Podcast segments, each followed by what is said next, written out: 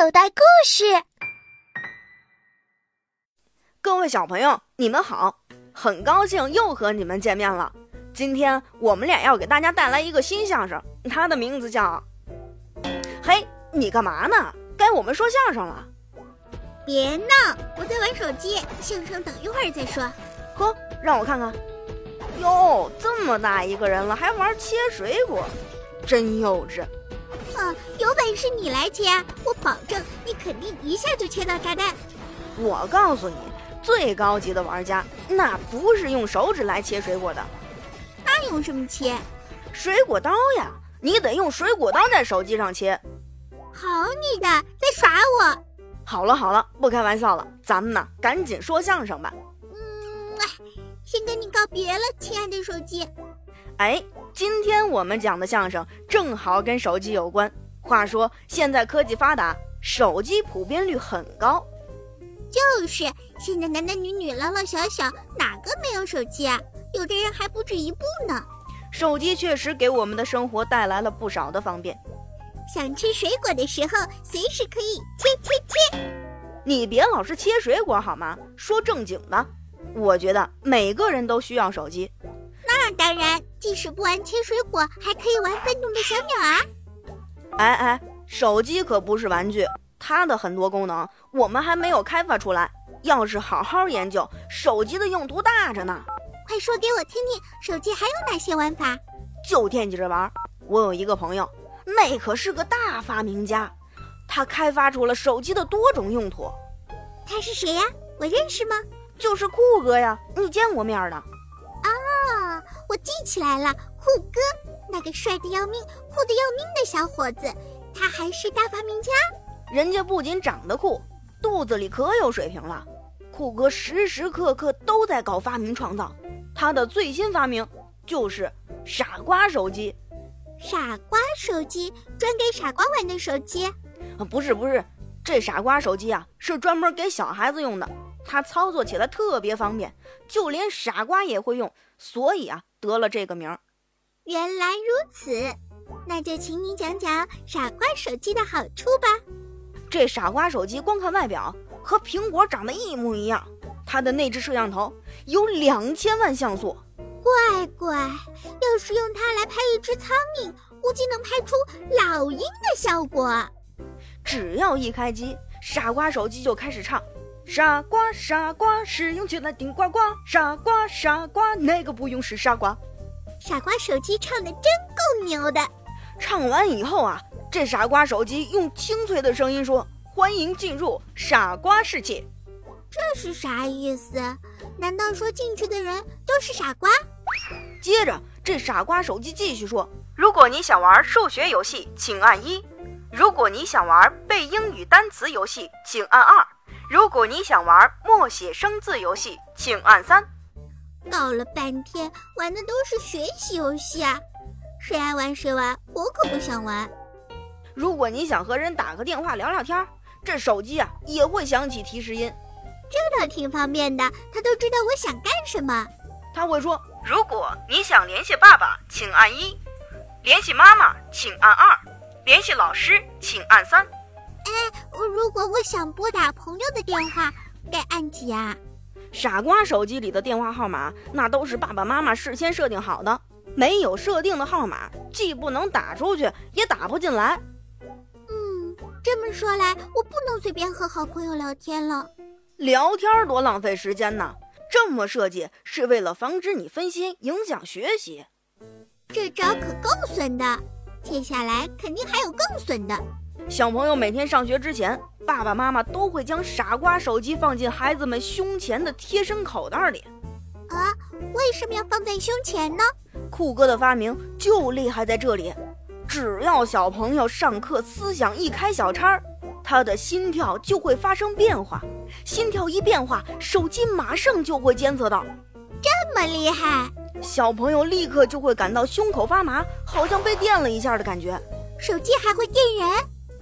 手机上的短消息会显示：“别开小差，注意听讲，否则马上联系你爸妈。”啊，这整个就是一监视器呀！午饭时间到了，小朋友刚要吃饭，胸口又麻了一下。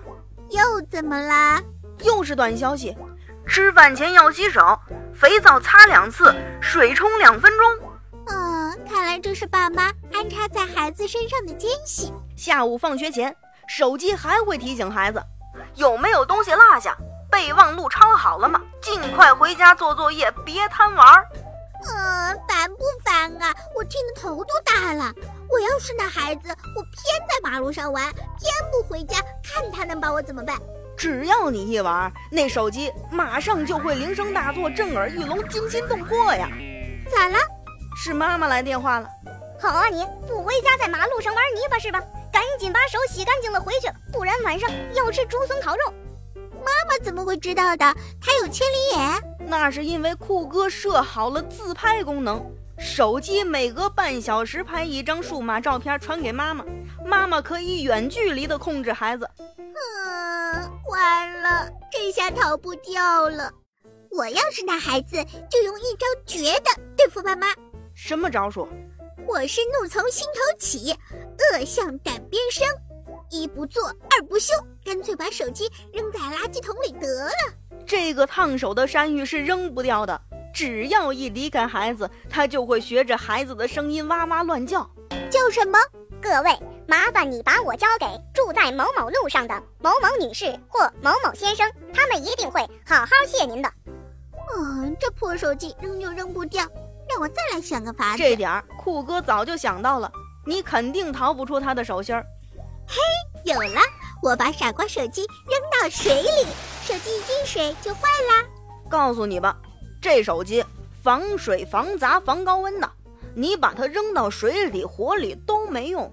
哎，你要是用石头砸它也没用，它就像个铁疙瘩一样结实着呢。我把它扔到河里，大人自然就找不到了。手机里有全球定位系统，它会发信号给妈妈，告诉她自己的位置。有了位置也没用，妈妈总不见得下河去捞啊。妈妈可以坐船到手机指定的地点，到了那儿给傻瓜手机发信号。傻瓜，傻瓜，赶紧出来！手机接到信号以后会怎么样？手机一接到信号。就会打开身体里面的安全气囊，气囊像一个气球一样拴在手机上，这会造成什么结果？你想啊，气球是浮在水面上的，手机安全气囊一打开，手机不就浮到水面上来了吗？妈妈一伸手就拿到了，聪明聪明，虎哥连这都想到了，看来这手机得跟着孩子一辈子了。要说发明伟大，就伟大到这儿了。他一个顶一帮，小孩子白天在学校上课，手机会自动把老师讲课全部录音。万一孩子没听懂，回家可以反复听。嗯，那就等于随身带着一帮老师了。小孩子作业遇到难题没关系，问手机呗。手机会做作业？不是，手机会自动上网查找答案，然后把正确的答案显示在屏幕上。啊？那小孩不动脑筋了，一遇到问题就找傻瓜手机好了。你以为傻瓜手机真这么傻呀？他会和孩子说话，一步步的启发孩子，引导孩子，直到他自己弄懂为止，比老师还细心呢。真不容易啊！看来酷哥真的做了一件造福千万孩子的好事。孩子们有了傻瓜手机，等于有了随身保姆、随身老师、随身保镖，家长可以放心多了。傻瓜手机刚刚上市的时候，确实是很火爆，但是过了几个月，要求退货的人都来了。要求退货，功能这么齐全的手机哪里去找？还要退货？是呀，这个问题酷哥自己也想不通，人们居然想抛弃他的发明。要求退货的人怎么说？他们说傻瓜手机确实顶呱呱，但是我们不得不退货。这话不是自相矛盾吗？他们说了，有了傻瓜手机，我们方便了，可是孩子们不乐意了。他们被傻瓜手机管头管脚，天天哭丧着脸，再也不对我们笑了。要我是那些孩子，我也不乐意。父母看不到孩子的笑脸，孩子们做什么事都无精打采、缩头缩脚，那还有什么意思？